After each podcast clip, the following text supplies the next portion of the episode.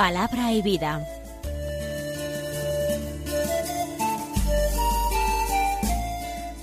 Con el padre Manuel Horta, desde Sevilla.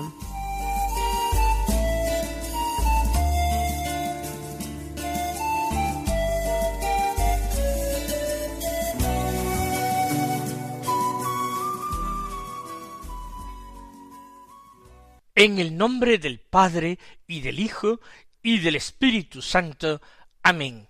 Alabados sean Jesús y María.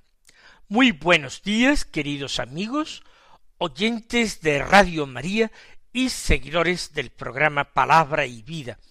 Hoy es el viernes de la trigésimo segunda semana del tiempo ordinario. Va avanzando el mes de noviembre.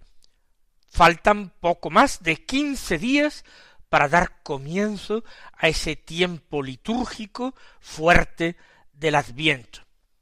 Pero este viernes es once de noviembre. Este día la Iglesia celebra la fiesta de San Martín de Tours, un santo antiguo, nacido en torno al año trescientos XVI en el seno de una familia pagana.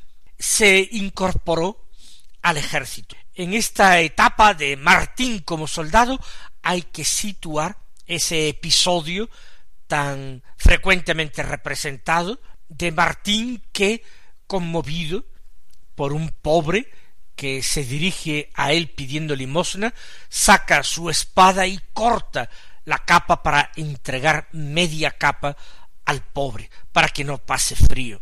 Él abandonará el ejército, recibe el bautismo y se siente atraído por la vida monástica. Fundó un monasterio en Ligouillet, en Francia, y más tarde, siendo monje, fue ordenado sacerdote y elegido obispo de la ciudad de Tours. Fue un gran pastor, preocupado siempre por la vida monástica y él fundó, ya siendo obispo, más monasterios, por la vida de los sacerdotes de su diócesis, que él quería una vida más santa y regular, y por supuesto por el pueblo de Dios, a él encomendado, al que procuró evangelizar y en el cual procuró servir a los pobres con todos los medios a su alcance.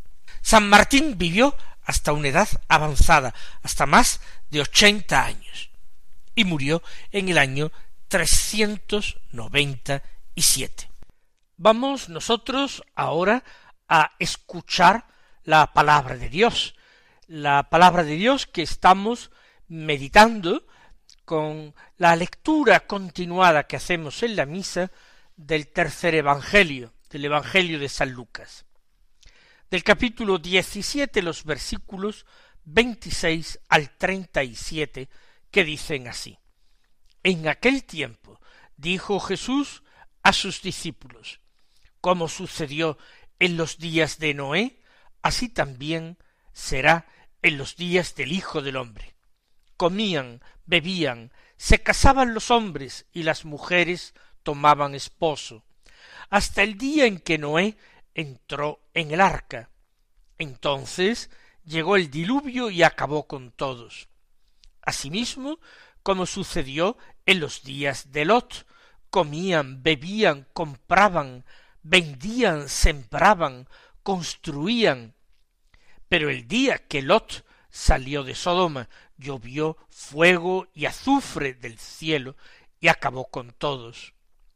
Así sucederá el día que se revele el Hijo del Hombre. Aquel día, el que esté en la azotea y tenga sus cosas en casa, no baje a recogerlas. Igualmente, el que esté en el campo, no vuelva atrás. Acordaos de la mujer de Lot.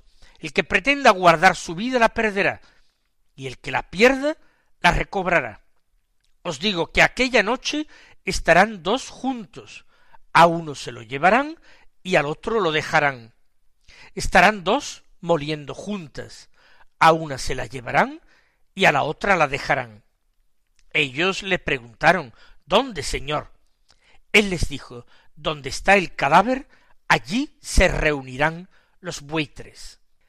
Nos encontramos en un momento muy particular dentro del Evangelio de San Lucas.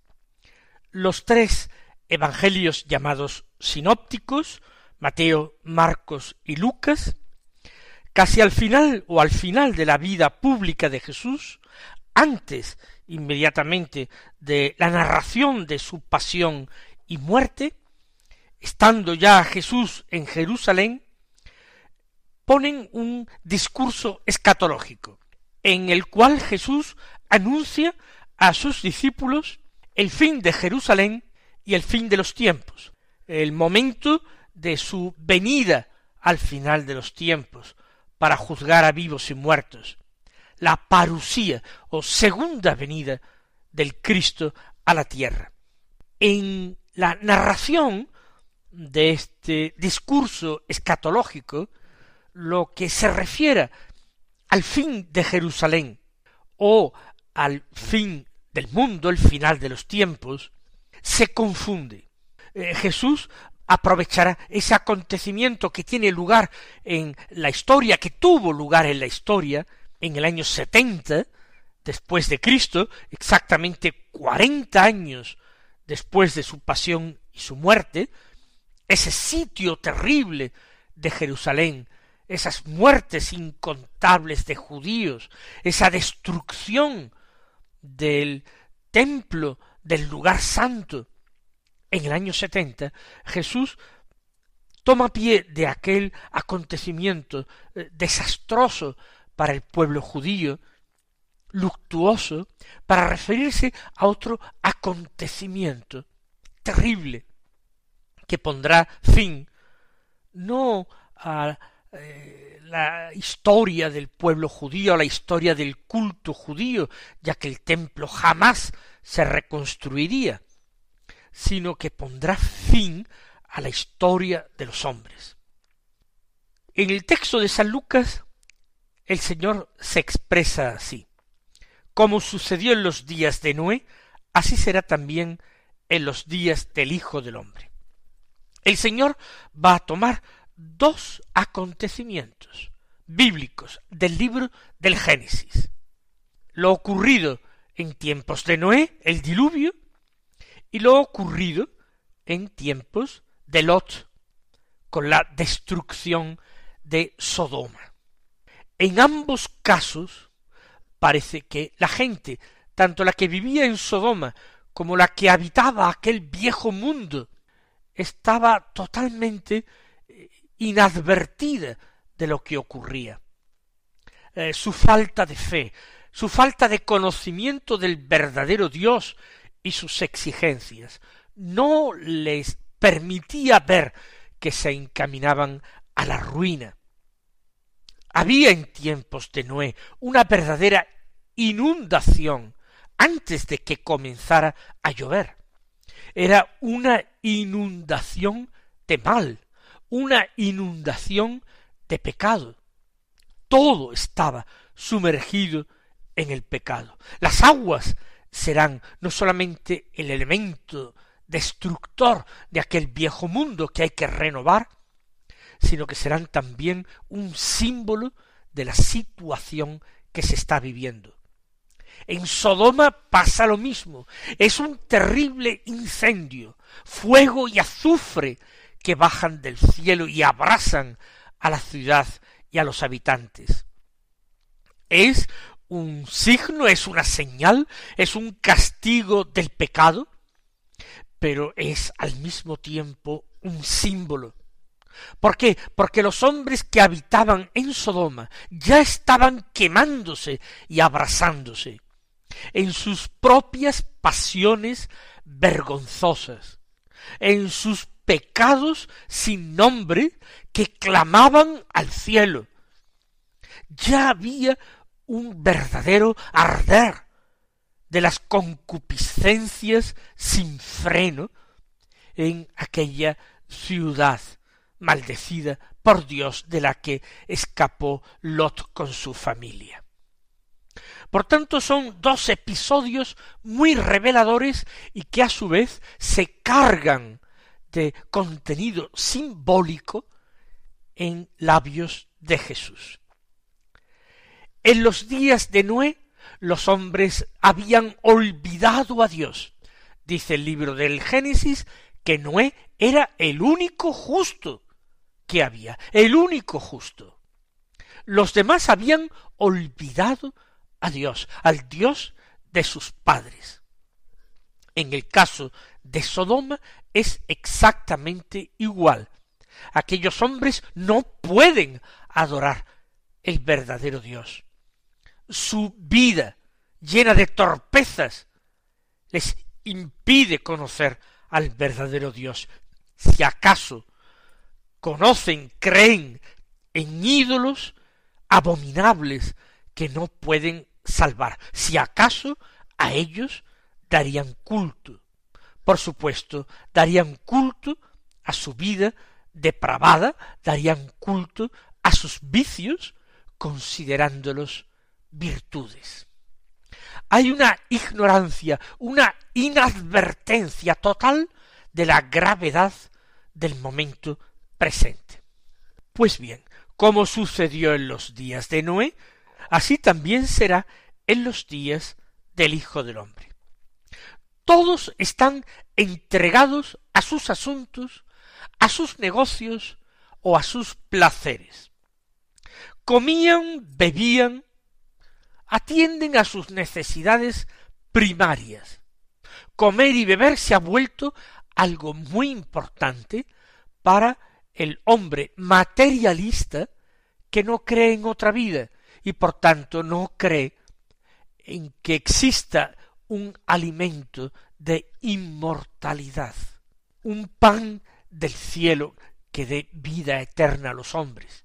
Eso no lo pueden creer. Ellos solo comían y bebían. Se casaban los hombres y las mujeres tomaban esposo. Buscaban un alivio a su soledad y una ayuda mutua en esa unión matrimonial. Ni siquiera se puede afirmar esto del caso de Sodoma. Ahí el Señor ni siquiera habla de que tomaban esposo o se casaban. Esto es lo que se dice, una vida puramente natural, comer, beber, casar, reproducirse, hasta el día en que Noé entró en su arca. Hubo un acontecimiento capital que pudo ser signo para quien pudiera haberlo entendido. De hecho, para las gentes fue objeto de burla, de mofa general, de escarnio, que Noé se estuviera construyendo aquel arca gigantesca. Se reían de él.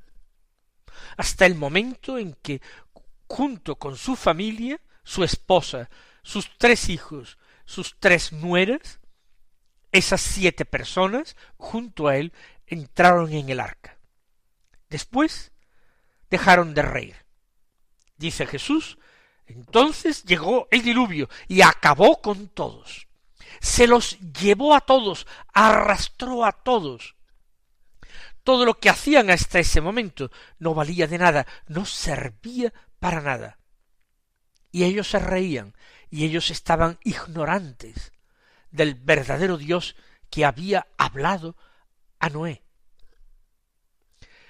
Por supuesto, todo esto que Jesús está diciendo de los últimos días, de los días del Hijo del Hombre, se puede aplicar perfectamente a nuestros días y a nuestro tiempo. ¿Acaso hoy la inmensa mayoría de los hombres apenas atienden a otra cosa que a esto? Comer y beber y obtener suficiente dinero, suficientes bienes materiales para comer bien y beber bien y disimular su soledad, sino en el matrimonio, en ciertas asociaciones, por supuesto siempre al margen de la voluntad de Dios. Y puede darse el caso de que se estén dando signos elocuentes de la cercanía del final, como el hecho de que Noé entrara en el arca, pero no se percibe. Más aún, cualquier manifestación religiosa se ve como motivo de burla, de risa, de desprecio. El segundo caso. Asimismo, continúa diciendo el Señor, como sucedió en los días de Lot. Recuerden ustedes que Lot era el sobrino de Abraham, el patriarca Abraham. Lot era el hijo de un hermano suyo. Y Abraham lo protegió y lo acompañó y le cedió la parte mejor del valle del Jordán, le dio a elegir. Abraham se quedó en el desierto y él bajó a la vega, a las tierras más fértiles, con hierba más abundante para sus numerosos ganados, Lot. Pero en la ciudad en que vivía, Sodoma, ¿qué hacían los hombres? Dice Jesús, comían, bebían, exactamente igual que en los días de Noé, comían y bebían las necesidades básicas. Y después se casaban, no, dice, compraban, vendían, sembraban, construían. Cuatro verbos expresados en pasado. Los dos primeros se refieren a la actividad comercial, compraban y vendían. No se trata solamente de un ámbito rural, sino de un ámbito urbano, es una ciudad, y donde hay hombres que viven juntos existe el comercio. Pero compran y venden, como antes he dicho, para alcanzar más bienes, para acrecentar la fortuna y poder seguir comiendo y bebiendo y disfrutando de este mundo que se acaba mejor. Y sembraban y construían. Sembraban es el ámbito agrícola, la riqueza estaba en la producción del campo y aquellas tierras en aquel momento eran tierras fértiles, por eso las escogió Lot, y construían.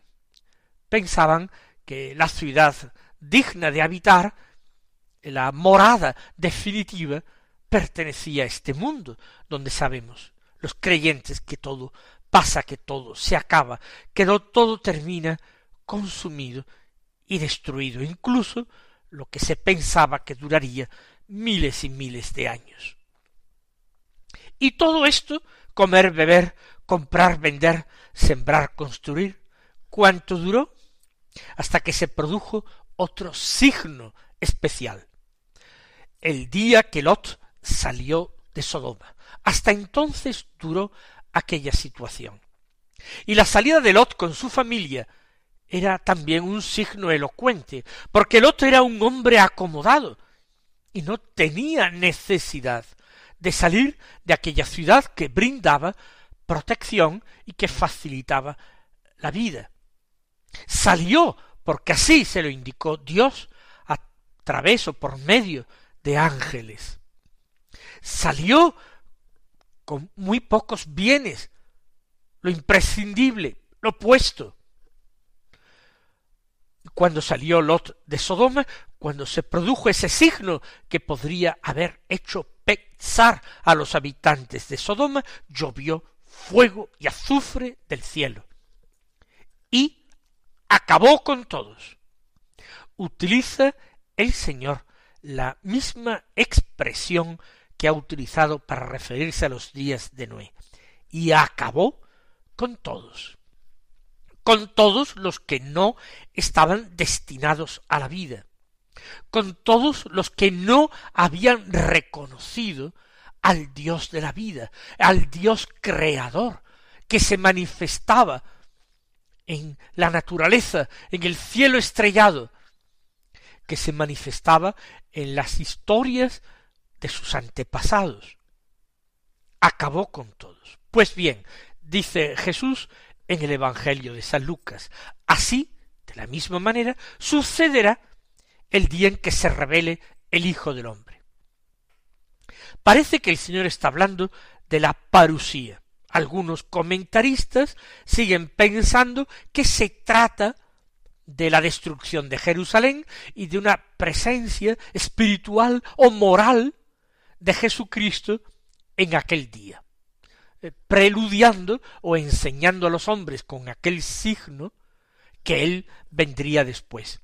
Pienso que no es preciso dar esta interpretación, no es preciso referirlo a la destrucción de Jerusalén, sino que podemos pensar que el Señor habla de la parusía. ¿Y por qué sucederá así el día en que se revele el Hijo del Hombre? Aquel día, dice el que esté en la azotea y tenga sus cosas en casa, que no baje a recogerlas. Igualmente, el que está en el campo, que no vuelva atrás. La casa y el campo. Sembrar el construir. Casas construidas por el hombre, campos cultivados, sembrados por el hombre. Jesús está invitando a los hombres a un desprendimiento profundo de estas realidades materiales, en medio de las cuales vivimos, pero que no pueden cegarnos el horizonte, no pueden quitarnos perspectiva de lo que vivimos. Todo tenemos que entenderlo como signos de su presencia, de su cercanía, de su venida cada vez más próxima, de estar desprendidos como Lot no pudo llevarse todas sus riquezas, que saliera con lo puesto. Es preferible salvar la vida que no los bienes materiales, que lo deje en la casa, que no vuelva atrás en el campo, y advierte, acordaos de la mujer de Lot, que precisamente por añoranza de lo que dejaba, se volvió hacia atrás y, según el relato bíblico, quedó convertida en estatua de sal. La enseñanza fundamental. El que pretenda guardar su vida la perderá y el que la pierda la recobrará. Esto es el resumen del Evangelio de hoy. Hay que aspirar a ganar la verdadera vida. Y el que pretenda guardar esta vida temporal frágil ese arriesga perder la vida con mayúsculas. Os digo, aquella noche estarán dos juntos, a uno se lo llevarán, a otro lo dejarán, dos moliendo juntas. El fin de los tiempos podrá ser de día o de noche, da lo mismo, el Señor no lo revela. Pero el destino de cada uno es individual, cada uno será tratado según sus obras. Mis queridos hermanos, no podemos extendernos más, que el Señor os colme de sus bendiciones y hasta mañana si Dios quiere.